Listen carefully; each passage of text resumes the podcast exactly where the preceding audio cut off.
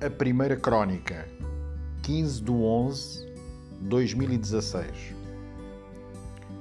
Um blog pode ser um local em que passamos as nossas mensagens mais ou menos profundas, em que exprimimos os nossos sentimentos e opiniões. Ao criar o Mar à Vista, apenas quero ter aqui um espaço de opinião livre sobre todos os assuntos, sem tabus, mas sempre com uma chancela de educação e respeito pelo próximo.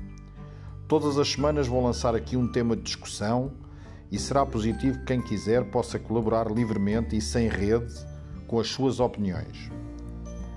Exatamente no dia em que faz uma semana da inusitada eleição de Donald Trump para presidente da nação mais poderosa do mundo e que influencia todos os outros países, a reflexão que, aqui, que deixo aqui é saber como a Europa em geral e Portugal em particular vai conseguir manter o nível de parceria com este monstro chamado Estados Unidos da América.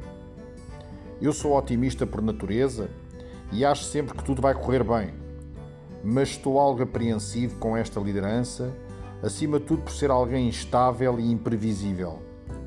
Mas tenho que confessar que estou com alguma curiosidade para observar como é que todos os líderes do establishment vão conseguir dialogar com este homem impetuoso e politicamente incorreto? Sabemos que ele só toma posse em janeiro, mas até lá muita água vai correr debaixo das pontes e a minha esperança é que ele se rodeie de pessoas experientes nas diversas áreas, independentemente de concordar ou não com as suas ideias gerais. Para mim, o que é mais perigoso é a inexperiência especialmente num cargo de tamanha importância.